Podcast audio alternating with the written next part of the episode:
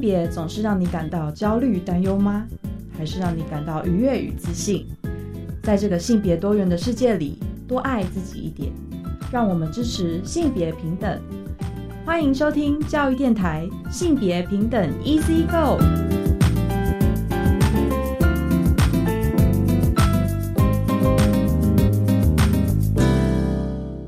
大家午安，欢迎收听教育电台性别平等一次一个我是温龙。不知道这礼拜大家过得如何呢？今天性别啊一次一个的节目内容哦，性别大八卦呢，想跟大家来分享。我相信大家最近这一两周应该。透过了很多的网络资讯了，我们呃，就是台东市某国中的黄老师哦，现在是校长，在某明星国中担任自由班导师时呢，涉及了性侵女学生，而经过人本基金会在八月中旬公开披露之后呢，就接到许多热心民众提供的资讯，稍后呢，我们想跟大家来分享今天的性别慢慢聊，想跟大家持续来关注哦，来聊。性别平等教育季刊第九十八期，这一期的专题是大学校园性别友善空间开箱。高兴我们邀请到这一期的专题主编是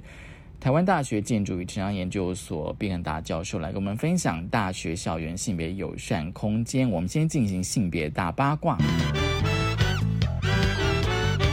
性别大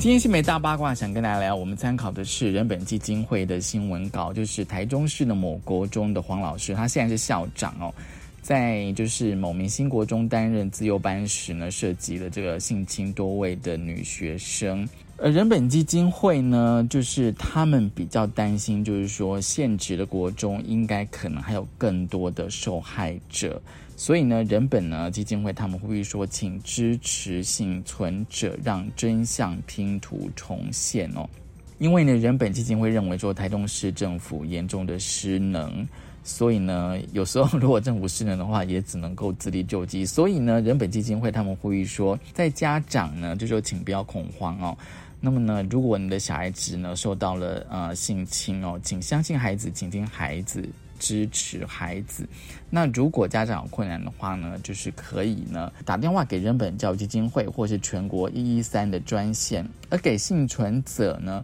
就说如果您碰到了哦，那么请告诉你自己，这不是你的错哦，你可能并不只是受害人哦。那如果你愿意的话呢，你可以选择主张你的权利，而且根据性侵害犯罪。防治法第十九条，政府要支持你的心理咨商诉讼的费用、律师的费用，这些都是你的权利。给重要他人，如果是你的亲友受害呢，也告诉他们这不是他的错，要制止他，不要否定他的感受，也不要责怪他。呃，人本呢，他们最后呢，其实呢，在这个新闻呢，有新闻稿有呼吁，就是说，请台中市政府教育局应扩大这个调查范围，全面普查黄老师任教过的，或者是私下补习的学生。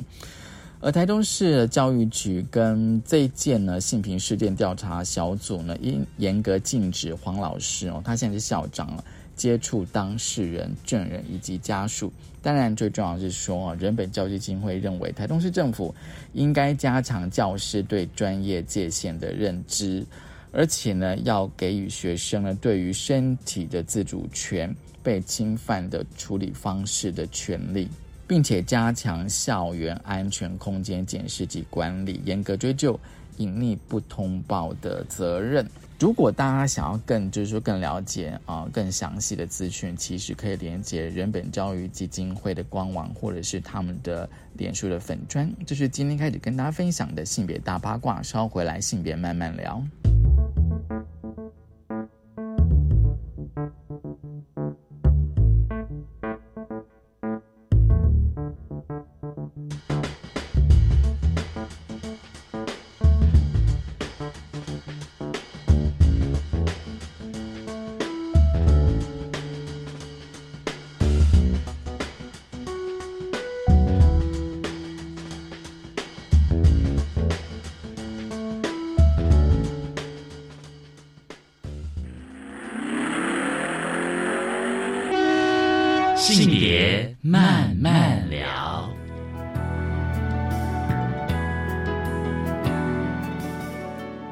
欢迎再回到教育电台性别平等一字一个，我是温龙。我们站进单元是性别慢慢聊。今天慢慢跟聊什么呢？今天慢慢聊，我想跟大家介绍最新一期的性别平等教育季刊第九十八期。因为这一期的专题计划是跟宿舍有关哦，也是跟性别空间有关。其实大家如果还有印象的话，过去在我们的节目，但也跟大家谈了非常多关于宿舍的议题哦。而这一期的专题计划是大学校园性别友善空间开箱哦。不过我看一下内容，多半都是谈宿舍比较多哦。因为我觉得在大学校园里面，宿舍算是一个非常好可以谈性别与空间。而今天呢，我们邀请到了这一期的专题的主编毕肯达教授，毕老师，他是国立台湾大学建筑与城乡研究所的教授。毕老师你好，你好，大家好。其实大陆还印象的话，其实上个月我请毕老师有谈过他的课程性别与环境，所以呢，今天很高兴我们再邀请到毕老师来谈性别与空间哦，就是宿舍与空间。好，我想一开始还是先跟毕老师问一下，就是这一期的专题的发想跟缘起吧。为什么想要来编这一期的专题呢？呃，这一期的专题主要是讨论就是大学校园里面的宿舍跟性别相关的议题啊。那呃，季刊会找我，大概主要是因为我这几年呃，接续着帮教育部做了两个调查计划哈，一个是公私立大专校院的那个校园性别友善空间呃安全检核跟调查，另外一个是专门针对大学校园跨性别学生空间使用权益的一个计划哈。那有关跨性别呃学生的宿舍空间的这一个呃案子哈。呃，我们主要大概是回顾了以美国为主啊，就说他们怎么样，呃，透过就是校方或者是学生跟一些就是呃学校里面的一些团体啊，怎么样能够就是创立一个我们把它叫做性别共融宿舍啊，呃，这样子的一个经验啊，然后我们也调查了呃。几个就是呃跨性别的学生，他们可能曾经住过呃学校的宿舍，想要知道他们在那个从申请然后到住宿的实际的经验到底如何。那同时我我们也实地访查了几所大学，他们实地就就是在做这些宿舍的规划，或者说呃如果有学生要申请的时候，他们的实际的处理的步骤啊，到底经验是如何，以及说他们碰到了什么样的困境哈。好，那这一个是跨性别呃宿舍的这个这个主题，那另外一个是针对全台湾就是一百六十一所的大学啊，我们也进行了一个全面式的性别友善空间的一个一个呃调查哈。那其中当然有一个很重要的部分就是呃有关宿舍的调查，我们想要理解就说目前宿舍里面的。譬如说，他们规划设计的形式啊，但是以雅雅房为主呢，还是他们是以套房为主呢？他们在性别的呃空间安排上面是以分栋为主呢，还是有一些可以是性别混合的这样子的居住空间？好，所以大概是因为有这样子的两个调查计划，所以我们那时候就安排了一个季刊的这样子的主题。那主题里面的文章大概也是，我们就呃寻找了，就是有些学校就是比较有呃。花力气在宿舍跟性别这个议题上面的大学，请他们实际来讲述啊，他们的做过哪些的努力啊，然后以及就说他们的呃规划的过程吧，以及说实际的那个学生的住宿经验或反应到底是如何。那里面也有呃访问到就是实地的跨性别学生他的住宿的经验啊，所以大致上是这样子，然后就构成了这一期的。呃，性别平等教育期刊的这个主题，嗯，其实大家如果要是啊稍微看一下，就是性别平等教育期刊啊，在教育部的那个性平教育的全球资讯网都可以连接到全文哦，就可以发现到说，其实季刊里面的文章大概有提到，比如说像中山大学、台湾师大还有成大这几个学校的呃，他们处理呃性别友善宿舍的经验跟情况哦。那其实像毕老师。在那个文章啊，就是他的专题引言有提到，就是说，其实，在台湾呢，嗯，就是有百分之九十九几乎都算是男女二分的这个宿舍哦，就是百分之七十呢，就是男男女分栋嘛，就单一性别的宿舍。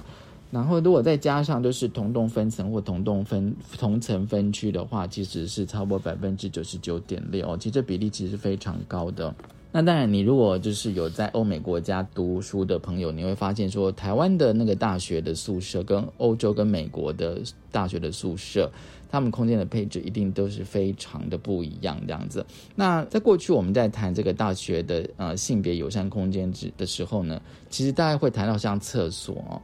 或者是像呃亲子厕所或者无障碍厕所，主要还是以厕所为主。那宿舍呢？我觉得至少是这几年来大家比较关切的。但是宿舍，我觉得它其实是比较难去怎么样，难去改变的空间啦。那我想说哦，可以先请毕老师谈一下，就是说过去二十年，我觉得就是看一下一些文献资料，说台湾其实有非常多的大学啊校园，那当然很多都是学生在推动的哦，这个性别友善宿舍。那为什么推了二十年，现在还是这样？这样当然，当然那个呃，不管是在中山、台师大或成大，他们其实是有努力在做，就是说其实这个议题是有往前进哦，但是这个前进的速度实在是过于缓慢，所以我不知道毕老师你自己的观察是什么？这边可能要讲几个不同的事情啊。第一，第一个是就是这一次的全面性的调查嘛，就几乎每个大学我们都调查到了哈。那如同刚啊主持人所讲的，就是。其实我有一点讶异啊，就是说全台湾的各大学的宿舍啊，如果从性别的那个呃角度来看的话，呃。几乎所有的空间全部都是以性别作为区隔。哈，好，刚刚讲说大多数是分栋，就是整栋都是男生或整栋是女生。是，少数的会是同一栋大楼里面，可是用是用分层。分层，分层的话，通常都是底下的楼层是男生，比较高的楼层是女生。女生。那甚至可能电梯都要分男女。对。那男生就无法进入，就是女生的楼层，其实他们是同栋啊。那全部这样加起来，就说以性别作为区隔的宿舍空间，竟然高达九十九点六，那其实意思就是接近百分之百的啦。嗯哼，那这个其实我们会有一点讶异，就说呃，台湾的这种性性别的处境的呃，就说这几十年来其实改变非常多哦，各种妇女运动或性别平等呃教育法啦都通过了，那从法令或从教育啊法那个。呃，或者是其他的什么文学历史来看，其实都有蛮多的进展呢。可是为什么就是在空间上，好像并没有因为这一些性别法令的通过或性别意识的提升，而在空间的规划设计上有一个比较具体明显的改变？那这个其实是一个，就说蛮值得大家来深究的一个一个一个题目哈。然后再过来就是说要讲一下这些呃一点那个基本概念啊，就是。在英文里面啊，就是说一般的宿舍啊，当然就是 single 呃 gender 或 single sex 的 housing 哈，就是它就是啊单一的性别的宿舍哈，它这当然是其中的一种规划设计的方式。另外另外一种把它叫做 mixed gender 哈，就是性别混合宿舍，意思就是说他可能还是觉得性别里面是有不同性别有男有女嘛，嗯，那 gender mix 或 mixed gender，它就是把男生跟女生可以混合住在一起，哈，是，那当然混的程度会不一样。我们刚刚讲可能是同呃同栋不同层，可能是同层不同区，好，然后甚至有可能就说那完全就是就像一般旅馆一样，你可能隔壁的房间呢是什么样性别根本不重要啊，重要是就是你一个房间作为一个单位，那这个叫 mixed gender 啊，然后再过来有另外一种宿舍叫叫做 gender inclusive 的 housing 哈。那呃，inclusive 中文有点难翻，把它翻成是包容性。其实它意思就是说，我们把所有各种不同的哈、不同属性的、不同族群、不同什么什么，通通都都可以把它含纳进来哈。那从性别来看的话，大概就说性别有非常多样。那我们的宿舍就可以涵盖所有各种不同性别样态的人，我们都在这个宿舍里面。所以这个所谓性别包容宿舍，它就它就不会只是性别混合宿舍哈，因为它已经打破了，就说性别不只是男女哈，两两个二二分而已。另外一个是说，如果是一个性别包容宿舍的话，它会从呃。譬如说宿舍的申请的页面怎么设计啊？里面要传达出就是欢迎或者是接受性别多元的讯息。里面的这种性别的栏位的填写一定会不是只有男跟女，可能会有其他的不同的那个呃选项可以让呃同学可以填写。然后在申请的过程当中，学校一定会有就是具有性别意识的人可能会陪同他，然后参与到这整个这个这个申请的流程啊。那以及说宿舍的规划哈，那当然它通常一定是呃不是以性别作为区隔哈。那至于说就是同一个房间里面呢，到底是呃要完全是同一个性别或者不同性别，这可能又。不同的学校里面可能会有一些不同的规定哈。总之，它已经超越了，就说性别简单男女二分，以及说就是只是男女住在一起，而是有一个非常细致完整的针对呃性别多元，而有一个非常缜密的规划设计的这样的整个流程设计啊。那这个是呃讲一下这样子的基本概念哈。然后呢呃再过来就说，那台湾为什么这几十年来就是。可能教科书内容已经改变很多了哈，对，那呃法令已经推了不小多少跟性别有关的法令了，可是，在宿舍的规划设计上或者是安排上面，好像几十年来其实没有什么太大差别啊，跟以前呃四十年前可能我在念台大的宿舍的安排，就跟现在其实没有什么太大的差别。那那这里面就有，当然有一些值得探讨哈，就是我们当然很早在可能二十年前的时候，性别与空间研究室就曾经在台大想要推动哦，还没有到性别包容，我们只敢推说男女合宿哈。可是光这个东西推行，可能就是遇到蛮大的阻力哈。那一般来讲，有时候主力啊，当然当然不一定所有学生都赞成，对，喜欢这样的宿舍，对，可是也有不少的学生。哎，他们可能期待住在这样子不同的呃空间规划的空间里面。那可是更多的阻力可能是来自于两方面，一个可能来自于家长以及校友哈。家长的这边就有很多这些无谓的担心吧。他们认为就说，如果哈男女合宿啊，比如说隔壁房间可能或同一层楼的那个走廊两边呢会有住不同性别的人，他们大概会担心几件事情。一个他们会担心好像性泛滥。就会觉得学生就不会专心念书啦，好像就是开始会有很多的性的活动在里面，这是他们的第一个担忧。第二个担忧的话，通常都是针对女学生哈，他们会觉得女生住在这样子的空间里面，会担心性骚扰或担心性侵害啊，所以就是会会透过各种方式来跟校方表达意见哈，他们没有办法就是接受这样子的空间安排。那就像那个台师大哈，就是。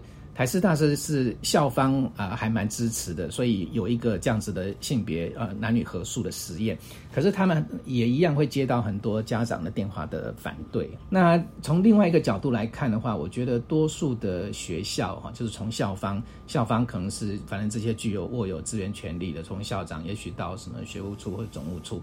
他们其实并没有真的非常认真的呃思考这件事情，或者想要推动。呃，所谓的性别友善宿舍这样子的的空间，所以他们往往会抓着就说哇，因为有家长反对哈，有校友反对哈，或者说有学生不见得会支持，他们就会用这样子的理由，而连尝试其实都不太愿意尝试啊，以至于就说多一事不如少一事啊，所以在宿舍的那个空间规划以及这种性别安排上面的话，就会变成说就是几十年来几乎没有什么太大的变化。嗯哼，所以那个阻力哦，其实有时候我也在想，那个阻力到底是什么？不过看了非常多的一些资料，但包括就是这一期的性别平等教育期刊的文章哦。那我知道，就是有些学校他觉得要推行的阻力，可能就是家长嘛哦。再来，可能就是说，并不是每个学生都是支持，而且他们有时候会用那个所谓的民调哦，比如说可能有百分之几。的民调哦，其实可能是反对的，或者是他并不是很支持哦，就是设置性别友善宿舍，然后作为学校暂时不考虑增设性别友善宿舍的理由这样子。那我看一下季刊的文章，其实我觉得有几点其实可以讨论的。其实刚刚毕老师已经有提到那个申请的表单哦，单一的窗口，那职员的性别的敏感度其实非常重要的。其实讲到这个申请表单，真的是让我想到那个表单的重要性。比如说，如果今天我是一个跨性别学生，我这样去申请学校的宿舍的话，第一个一定都是申请的表格开始嘛。可那个申请表格怎样的设计哦，我觉得的确是非常重要。而且另外就是，当我在申请的时候，是不是所谓的单一窗口啦？就是我们现在都希望说，我只要找一个单位，我几乎可以办完我所有要办的事情。然后另外一个就是，我觉得还有一个讨论重点是法定的性别。我发现好像很多学校最后都用法定的性别。那其实我自己在想说，哎，什么叫做法定的性别？因为以前我不会去思考那个法定的性别的意义吧，就是觉得说，哎，法定性别好像跟我没有什么关系这样子哦。那我不晓得，就是毕老师你自己觉得你。你怎么看待学校？其实他们会有用各种方式，到底他也许支持，或者说他也许并不是那么想要设置性别友善宿舍呢？嗯，我们如果从国外哈，主要还还是以美国的经验来看呢，就说他们怎么样设置那个性别包容宿舍哦。当然，它也不是一开始就有，当然是随着这个时代性别观念的或者性别关系的演进嘛，所以才才开始呃有更多这样子的性别包容宿舍的这种规划设计哦。那我们读到有很多的例子啊，其实是学校的就是主管宿舍的单位。如果是在台湾，也许是学务处或总务处哈，他们负责呃一个负责新建，一个负责分配啊。嗯。那可能是这一些主责的这一些行政人员哈，他们有可能就说认识到有跨性别的学生，了解他们的处境，然后知道他们的需求，然后基于他们自己的职位的那个责任呢，他们他们会很看重，就是说我坐在这一个位置啊，我我的我的我的存在的意义，其实就是为了要服务你的对象嘛。所以他他会觉得，如果我可以就是把自己的工作做得更好，去满足这个使用者的需求的话，他会觉得他自己的工作非常有成就感，所以他会非常积极主动。所以当他认识了这些就是有跨性别的学生，然后知道他们有什么样的需求的时候，他可能开始就会呃从自己的这个位置啊，一个是往上啊，譬如说寻求比较高层的具有决策权力位置的校方的支持。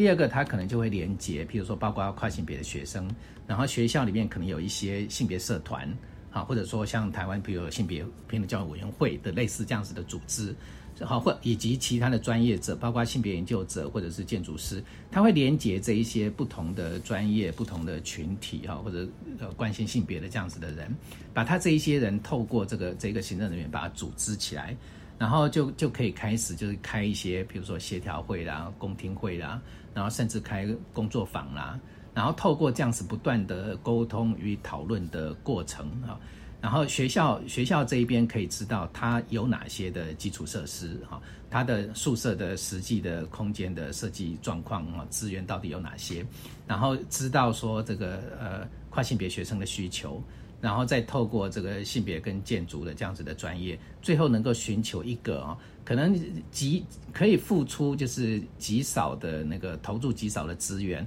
可是就可以提供一个比较可以满足跨性别学生住宿的这样子的机会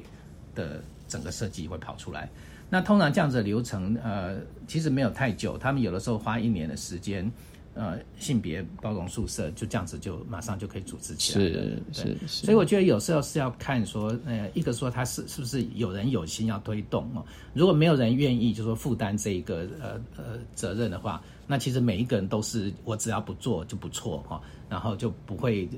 那么样积极的去推。然后另外一个，我觉得就说，呃，设置这样子的宿舍好像不是一个。简单的就说，我就是盖一个房子就了事的事情，因为它牵涉到一个很复杂的。我们刚刚讲说还有反对的声音，有一些人对性别关系啊，他的看法是不太一样的。所以有的时候他需要一个长期的，然后相互彼此互相理解、沟通，然后甚至说服的一个这样子的过程。最后，即使不是所有的人完全都同意，可是至少可以知道。大家都知道，说我我的看法是什么啊？更加理解自己，然后也更加理解那些跟我不同意见的人，为什么他们会一些不同的想法，以及说你的这一些疑虑，到底实际上我们怎样可以透过一个空间的设计或管理的方式，而可以得到某种程度的解决。嗯，那我们现在如果要推性别友善宿舍，其实也不是一夕之间说就废除了男宿与女宿啊，而是说至少要提供一个这样子的机会。如果有有有这样子呃的偏好的学生啊，那一定在学校里面具有一定的比例嘛。那我们至少要有一个这样子的选择机会给他们。是。那如果我们看一下，就说国外的宿舍哦，我想绝大多数的呃在大学任教的教授哦，其实很多都是在西方留学的，他们应该都有很多这样子的住宿经验啊。就是其实有很多的设计哦，就是他可能就像就像我们出去住旅馆一样啊，就是旅馆呢你自己关起门来可能是套房，可是出了门外隔壁住的到底是什么人，是男是女，其实根本就是不是一件很重要的事情。那很多我们在国外留学，其实也都很习惯这样子的空间设计方式，也没有什么说因为这样子的空间安排而听到说就是有什么呃那些家长所顾虑的那些事情发生。其实刚毕老师你有提到一个重点，就是说学校怎么提供更多样多元的宿舍的形式给学生选择啊！而且我相信，应该现在有蛮多的大学生或研究生，他们可能喜欢跟不同性别的人住在一起。好，我们先休息一下，稍后回来。用客家话介绍客家历史文化、客家先贤的故事，欢迎大家来收听教育广播电台礼拜六到礼拜日当中十一点到一点播出的本土文化节目。我是张振坤，呢位是教育广播电台，欢迎收听 Hello 客家哈拉哈克。经济自立青年攻读计划是结合政府机关、公营企业、公股银行及特邀机构等，提供多元且专属的攻读机会。全台各地都有开设职缺，欢迎大专院校三十五岁以下的经济弱势在学青年踊跃参加，让青年在学期间可借此经济自立，提升职涯发展竞争力。更多职缺讯息，请到 Reach 职场体验网查询。以上广告是由教育部提供。上班去，今天走楼梯不搭电梯。老公节能减碳，身体力行，我也不能输。夏季穿着凉感衫，冷气调高一度 C，完成。轻食料理好 easy，聪明节电又省力，家电滤网定期清，提升用电效率更放心。节能减碳，随时随地从生活开始。更多省电妙方，快上节能园区网站查询。以上为经济部能源局广告。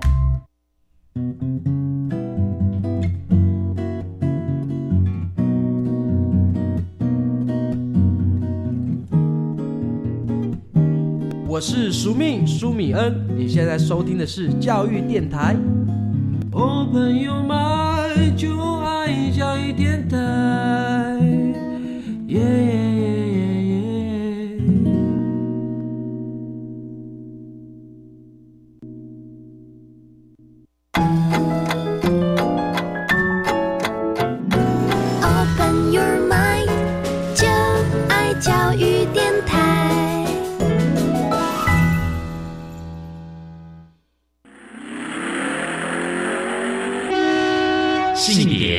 Man.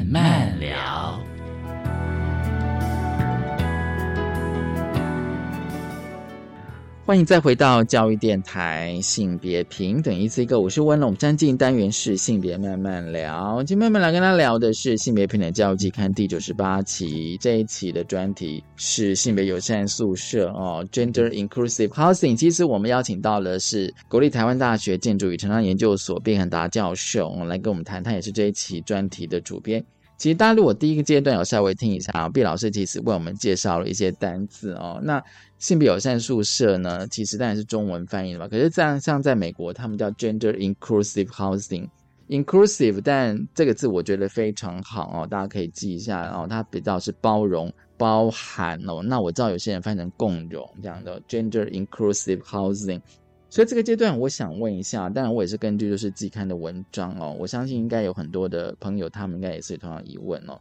比如说像家长同意书这种表格啦，申请这样子哦，就是你申请的时候给他附家长同意书，就是说，哎，今天如果我今天比如说我是学生，然后我可能想要申请性别友善宿舍的时候，那我知道有些学校他是说，哎，你必须要有家长同意书。那当然我知道有些学生会反驳说，哎，那为什么申请一般宿舍是不用家长同意书？然后申请性别友善宿舍的时候，就需要家长同意书。不知道毕老师你怎么看？台湾的那个大学生哦，跟家长的关系哦，还是有一点问题哦。好像就是已经到了这种所谓成人都具有投票权的这种年龄的阶段哦，可是家长还是不断的介入呃学生的生活或者是选择啊。那如果是从这个住宿来看的话，就是。假设就说一个学生他在校外住屋的话，他要签一个那种住屋的合同，是那是不是他具有一个独立法定的能力可以自行签约，还是一定要家长同意他才能够在外面租房子？我觉得现在就说那种就是投票权都是开始已经要从二十岁已经降低到十八岁，几乎大概就是呃大学生，就大一大一大二这样子的年龄的的时候哦。那我觉得应该应该学生是可以有自己的自主做决定的这样子的权利哦。当然，学生跟家长之间当然还是要需要有一个他们自己的一个亲密的沟通的这种的关系，然后学校也可以扮演一个就是中间的连接的角色。假设家长有疑虑的时候，学校也可以就是透过不管是文字网页啊，还是实际的沟通的方式，让家长理解，就是说那为什么学校会有一个这样子的空空间安排方式。老家长的疑虑是什么？学校的会用什么样的方式来处理这样子的问题，让家长不必过度的担心哈。所以这个是我对那个就是家长同意书的的这样子的这种看法。对，嗯哼，那那像我我印象中，但这个不是宿舍的问题啊，就是说有一些家长啊，就是说已经过过度的，就是说呃保护只是过度的介入哦，因为我那时候还听到说有有家长呃写信到学校要求说他可以进入学生的选课系统，然后他要就是介入学生为什么选这门课而不选另外一门课，那我觉得就说如果家长已经都就是呃介入学生的这种。求学啦，哈，或者是到这样子的程度的话，也许让这一个学生反而很难会有一些就是自主的这种学习的这样子的机会。因为我知道有很多学校他们在设置性别友善宿舍哦，这是一个呃会讨论的一个重点啦，就是到底要不要啊？那有些。他可能放在说，只要你满二十就可以不用，所以你要到大三以后就可以不用。那有些学校是说，反正就是要这样子哦。当然我知道有些学校会把家长的意见哦放在一个非常重要的一个比例来看，就说，哎，问那我们学校要不要设置性别友善的宿舍？因为有家长反对上，所以那我们就我们就先暂时不要。那另外就是我知道有些学校他们会用调查的方式哦，比如说做一个普遍性的调查。那那个季刊文章有提到说。通常这种调查大概哦，平均分布大概是二十到六十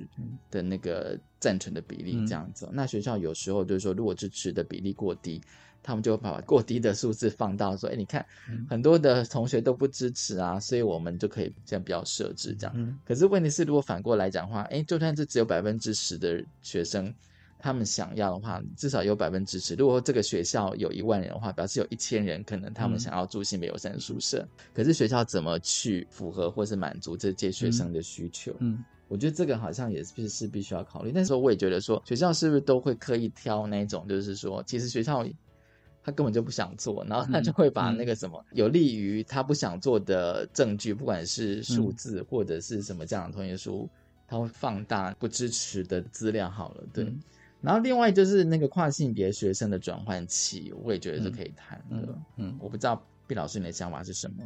我们刚刚讲说那个就是设置呃性别有三宿舍还是性别共融宿舍，就是它可能是一个过程，相互理解、说服的一个过程啊。是，所以当然就说呃做一些就是意愿的这种调查，当然也是其中的一个部分哈。呃。那呃，不同的学校啊，就是做意愿调查出来的结果，就像刚刚讲，它可能会有两层、三层、四层、五层，有的更多，可能六七层的学生啊，同意说如果有这样子的呃男女合宿，他们可能愿意申请啊。那这比例不一样啊。可是当然，就说最后的调查结果出来之后哦。学校的应用这个调查结果的方式，通常都是以就说没有得到绝大多数学生支持为理由，所以暂时不予设置哈。对。可是这个东西，呃，其实任何的政策一定都是有人赞、有人支持、有人反对嘛。那那相较来讲，就说我们现在并不是要把一夕之间把所有的宿舍全部废除男女宿嘛。我们刚刚提过，就说只是提供。某些的空间，我们来做一些，就是说男女合宿，然后或者说如果有可能的话，进步到性别共同宿舍。所以只要有学有学生有意愿的话，我们应该就是要提供多样的选择的机会哈。就像我们现在讲说，我们比如最近要选举好了，那你选一个市长，那一定不是所有人都支持啊，一定有有人支持，有人反对啊。那那这个市长你还只能是为一个人出来当市长嘞。那我们现在就说这个性别友善宿舍只是。某部分的空间来做一个这样子的空间安排与设计，所以其实并不太适合说有有人来反对为由，所以我们就暂时先先不予尝试或者不做这样子的的空间的安排的设计。对，那当然就说背后背后我们刚刚讲反映的是说学校其实就是不做，那就不会有，反正基本上不会有太大的错。那一做了之后，一定会有人打电话来抗议，有人反对啊。学校就是为了害怕这一些就是呃不同的意见的这种表达，那最后采取的其实就是一种最保守的呃一种决策的方式。嗯哼嗯，然后还有另外就是我刚刚问，就是那个跨性别学生的转换期哦，这个我觉得是可以谈，因为也许刚好就是在就读大学的时候，他正好正在转换期，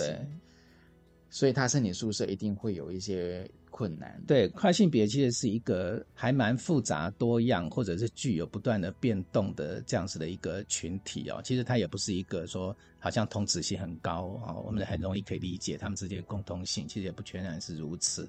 那这里面当然会有男跨女，然后有也有女跨男，他们的呃需求或者说呃他们的就是在社会里面的处境，那其实差异性也蛮大的哈。然后再加上就说跨它本身就是一个过程，而不是那种就说一刀一一一刀两断，好像就是一个很简单的一跨就过去的这样子的一个一个过程。所以在这一个复杂转换的过程当中。他们本身的样貌是随时在改变当中，他们跟其他人的互动或社会所可接受的程度，可能也会有一些不一样啊。那如果说我们比较简化的来看的话，就说，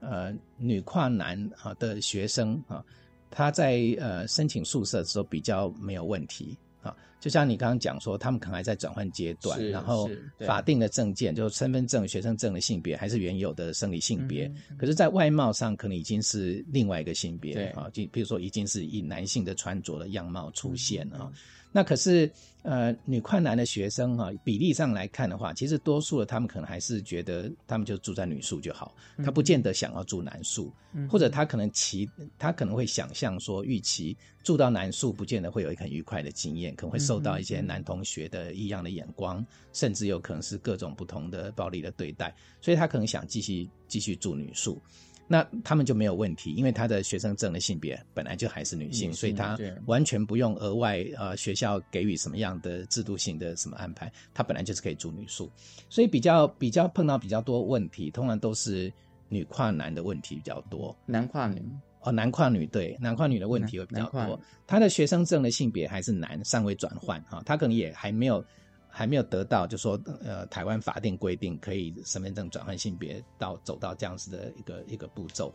那可是他可能已经在外貌上哦，包括在心理上面，然后在外貌上、穿着上，甚至有的可能已经开始使用荷尔蒙了。可是只可是只是呃，法定性别还没转变，所以这样子的学生，通常他们继续住在男宿的时候，很显然的一定会受到就说呃周围室友的哈。呃，同宿舍里面男生的各种的那种不友善的恶意的眼光跟对待，所以他们可能想要住在他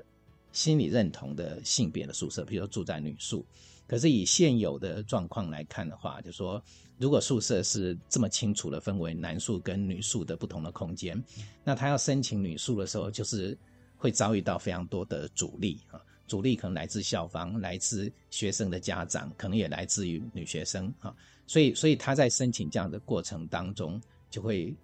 呃非常的不容易。嗯哼。那以实际的我们调查到的，就是说曾经申请过的，其实绝大多数最后还是没有办法住到女宿。嗯。有的可能会住到那种呃单一独立的友善房啊。或者有的可能还是找到好朋友，可是还是住还是住在就是男宿里面，哎，那住宿的经验可能不是很愉快，所以有一些跨性别学生其实通常一开始就不申请，或者说申请到了以后不符合他的需要，然后有很多不愉快的经验，最后可能还是搬离了宿舍。对，那这个可能是目前就是跨性别学生碰到的一些蛮蛮重的呃多的问题。其实哦，就是说自己看的文章哦，大家都有发现到哦，就是毕老师其实在他的那个编者序里面有提到，就是还有另外一个计划哦。刚毕老师你节目开始也有提到，就是公司立大专校院校园性别友善安全空间调查。这个调查应该它更全面、更广泛了吧？不只是包含宿舍。对，这个这个调查就是全台湾其实有一百六十一所大专院校。我们我们回收的问卷来自一百五十九所，所以几乎等于是所有的大专院校都回答了我们的问题、啊。那这里所谓的性别友善空间哦，当初在设计这个问卷的时候，其实就是希望能够涵盖的层面越广越好哈、除了大家很熟悉的呃，就是厕所的问题或者是宿舍的问题以外，其实我们也调查了，譬如说学校是不是有性别相关的社团啊，然后呃，厕所我们不只是调查说有没有性别友善厕所，我们我们也有调查，就说呃，譬如说打扫的人的性别、啊，他们是不是打扫同性别？对，嗯还是可以打扫不同性别的这个，我们也调查，然后我们也调查，就说那个呃，是不是有性别友善空间啊？譬如说，就是呃，篮球场或排球场啊，有没有呃所谓的女性优先的时段或者女性优先的空间？然后我们也调查了那个停车场啊，是不是有性别友善的停车空间？然后还有说建筑物的命名，如果以人物来命名的话，是男人名还是女人的名字？然后学校是不是有雕像，具体的人物的雕像？那雕像到底是男人还是女人啊？那所以我，我们涵盖的还还蛮广的，就是想到可以跟呃性别有关的空间，大概都在我们这个调查范围之内。其实刚刚听毕老师这样讲哦，就让我想到了，就是很多的朋友，很多人都会问说，就是校园的空间会跟性别有关吗？比如说，也许大家比较一般都会想到厕所跟宿舍哦。那现在当然还有所谓的那个哺乳室哦，嗯，就是刚毕老师稍微讲一下这个计划的内容，就发现说，其实，在大至少在大学校园的空间，其实有很多的跟性媒体是其实是有关的。我知道那个计划里面甚至包括停车位也有，嗯，有。对，那我不知道说这个调查之后的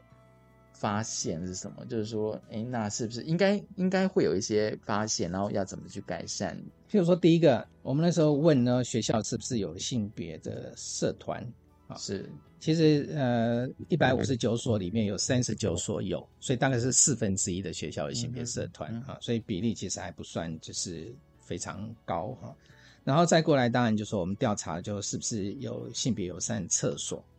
这个也有一点出乎我们的意料之外哈。就是因为性别友善厕所推动蛮还算蛮长的时间，对对。而且它它是直接透过就是行政院的妇权会啊，它有公文到就是整个呃台湾的各级的政府机关，所以我们有时候会看到，比如说以台北市为例的话，有一些那个什么区公所啦，哈，什么民政局什么，他他们其实都已经在他们的行政的空间里面啊，或者是服务市民的空间，已经都在设置性别友善厕所。我们也在报纸上有听过，有一些国中小也设置性别友善厕所。所以我本来预期就说，哎，那那台湾的这种大专院校里面，应该应该蛮多学校有设置性别友善厕所的吧？结果后来发现，其实比例还是还是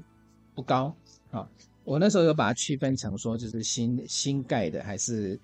改建的哈、还是它是呃，其实有有一种是挂牌啊，就是原来的厕所啊，就是设备也没有变，或者是把无障碍厕所直接挂牌就变性别友善厕所。结果后来发现，就是说比例最高的哈、就是呃占蛮占蛮多的哈、就是有总共有大概一千出头左右的性别友善宿舍。我本来想说哇，一千多蛮多间的，结果发现里面有九百多间，其实都是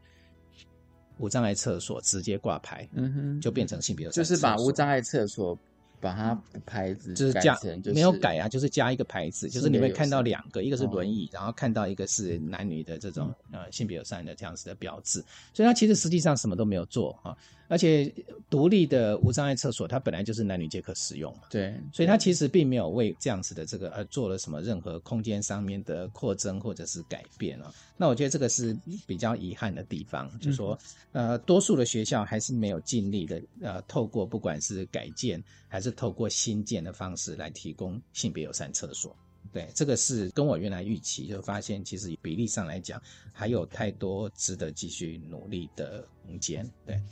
那如果像我们刚刚才提到那个，刚刚已经花很多时间在谈那个性别友善宿舍啊，或者是跨性别啊。另外一个讨论发现是这样子，就是宿舍哈，我们那时候问说是雅房还是套房套房哈，就说可能差不多比例上可能很接近哈。那主要的还是以四人房为主哈。然后再过来可能是二人房、六人房这样子啊。可是还有一个跟宿舍有关的，是我们也问了说宿舍里面是不是有厨房，哦吼，结果发现，呃，有厨房的还是少数，也就是在一半以上的学校啊，它宿舍里面没有厨房。我觉得这也是一件蛮奇怪的事情啊，就说宿舍是一个生活空间，对。啊，就食衣住行，可能有人就是没有在上课的时间，他可能都是在宿舍，宿舍，所以吃饭其实是每天例行必须要做的事情。可是学校居然没有厨房，那为什么不设哈？呃，有一些学校理由都以安全为由啦，就说啊，如果什么这样瓦斯会不会瓦斯炉会不会使用不当啊，然后微波炉啊会不会爆炸啊？从用这样子的理由，最后不设厨房。可是我觉得厨房就说呃做饭啊，它其实也是一个非常重要的生活教育嘛。我觉得是知能哎，对，因为它牵涉到说你你如何买到好的食材，对，好，然后你要会做饭，里面可能牵涉到烹调的技术，甚至可能有美学什么各种的。呃，跟健康什么饮食有关的，然后如何烹调出一个就符合你的那种身体呃，对身体比较好的这样子的食物出来，然后它同时也是一个社交活动嘛，借着煮饭共食，然后你可以跟别人有更多的交往。可是居然一半以上的学校里面呃，并没有设置厨房，我觉得这个也是，就是说值得呃，就是以后的学校可能可以是不是有有有可能就是在这方面有更多的努力。还还有一个哈，就是呃跟厕所有关，因为我也调查了，就是说那呃男男厕跟女厕哈，嗯哼，就是这里面有一个数字大概是这样子啊，就是现在如果根据就是法令的规定啊，因为学校是属于那种就是有尖峰时间的厕所，是因为平常没有人用，只是一下课一堆人，所以它是有尖峰。有尖峰的话，那个大便隔间的男女比例应该是要一比五。对啊，男生是一间，女生是五间。对，可是因为法律不溯不溯及既往啊，所以多数的是旧有的建筑物，所以并没有依照法规的改变而马上更改空间。是，所以以现在来看的话，好像那个比例只有一比大概。好像一点多而已，就是距离那个一比五还非常遥远，哦，甚至连一点那几乎都没有什么改变。对，就是有有可能极小的改变，可是离法令还非常远，是因为大多数的建筑都是在法令更改之前就已经存在的。所以其实大部分的女厕它可能还是要排，可能还是不够。对，然后再过来是我们那时候也调查了那个，就是厕所它是马桶哦，它是坐式的还是还是蹲式的比例哈？结果我们发现就是说。呃，有还有蛮多学校哦，他们除了无障碍厕所之外，哈，居然就是不设置那个坐式马桶，或者坐式对，或者坐式马桶比例非常低。那我觉得这个也是一个问题，就说不只是那种高龄者哈，就说可能是膝盖已经不太好，无法再使用蹲式蹲式厕所。其实年轻人有些也有可能是膝盖不好，有可能是运动受伤，他可能也是有这个需求。可是可是学校竟然有很多的那个公共厕所里面，竟然就只有。呃，蹲式可是以清洁为由了啊，最后没有提供坐式。我觉得这也是就是学校可以接下来就说，是不是可以往这方面考虑，能够呃逐渐的要扩充那个坐式呃马桶，因为有有些人呃没有办法蹲，他只能坐。可是，如果你能坐的人，呃，能蹲的人，通常是能坐。对，那只要就说让这个厕所能够保持整洁干净的话，是那其实应该是要要呃逐渐的要增加那个坐式马桶的设计。嗯，我发现毕老师这个计划还真的巨细靡遗，有非常的详细。我们先休息一下，稍回来。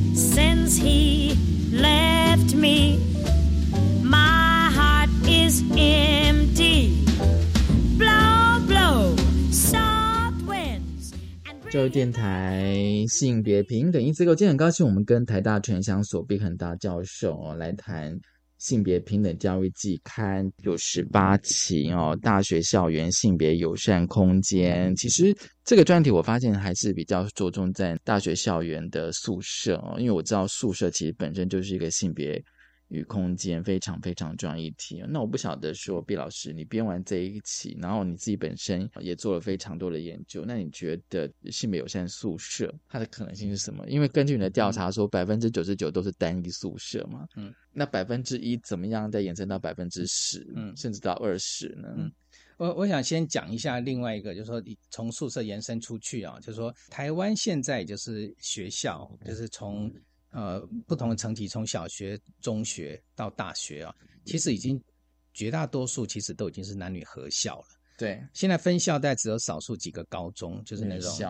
是男校或者是女校，通常都是那种就是升学率对比较高的女性高中。可是以前还有一些女性大学嘛，女子大学，什么实践家专呐，或者什么的哦，是名传啊，什么是女校。台南以前有女校，可是现在所有的大学已经都变成是男女合校哈。那我们刚讲国中啊什么的，绝大多数的高中也都是男女合校，而且不只是合校，其实现在绝大多数都是合班上课哈。是，那那为什么要是要这样子啊？是因为就是这个社会本来就是一个非常多元族群所共同生活的地方嘛。那就性别来讲，本来就是男男女女哈，各种不同性别认同的人，他都是这个社会组成的一部分，本来就是要共同生活。那彼此要共同生活，就是要有一些共同生活的机会、学习啊，然后怎么去尊重、去理解对方啊。那因为有这样子的想法，所以才会就是是学校几乎都是合校，然后甚至到合班了。否则，就会像以前我们听到那种例子啊，就说呃，因为国中跟高中六年，他都是读女校。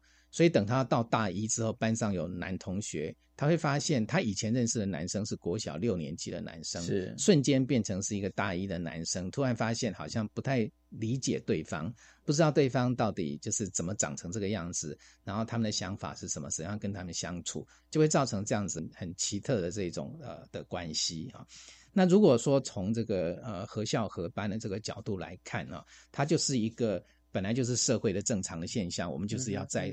这样子的共同生活啊，一起成长。为什么要在大学校园里面特别隔出一个空间？好，然后这个空间是以性别作为区隔，然后是男生跟男生、女生跟跟女生是分别在一个空间里面生活。所以我觉得可能可以从这个角度来看呢，就是说，那宿舍也是一个很重要的学习的生活的空间。那是否呃，其实就是回应到说，这个社会本来就是不同的人。共同呃一起成长，一起一起生活，所以不应该再以特别隔一个空间来以性别作为区隔。对，那另外一个，我觉得台湾的那种宿舍的空间空间的设计本身应该也可以更多样化。台湾绝大多数大家都是单边走廊或双边或者中央走廊，然后两边就是一间一间的房间，可能是雅房或套房。可是其实还有不同的设计的方式，譬如说国外有很多那种比较是那种公寓型的啊，对，就像我们现在很容易想象，你就是什么三房两厅之类，那这个房间有可能是单人房或者是双人房。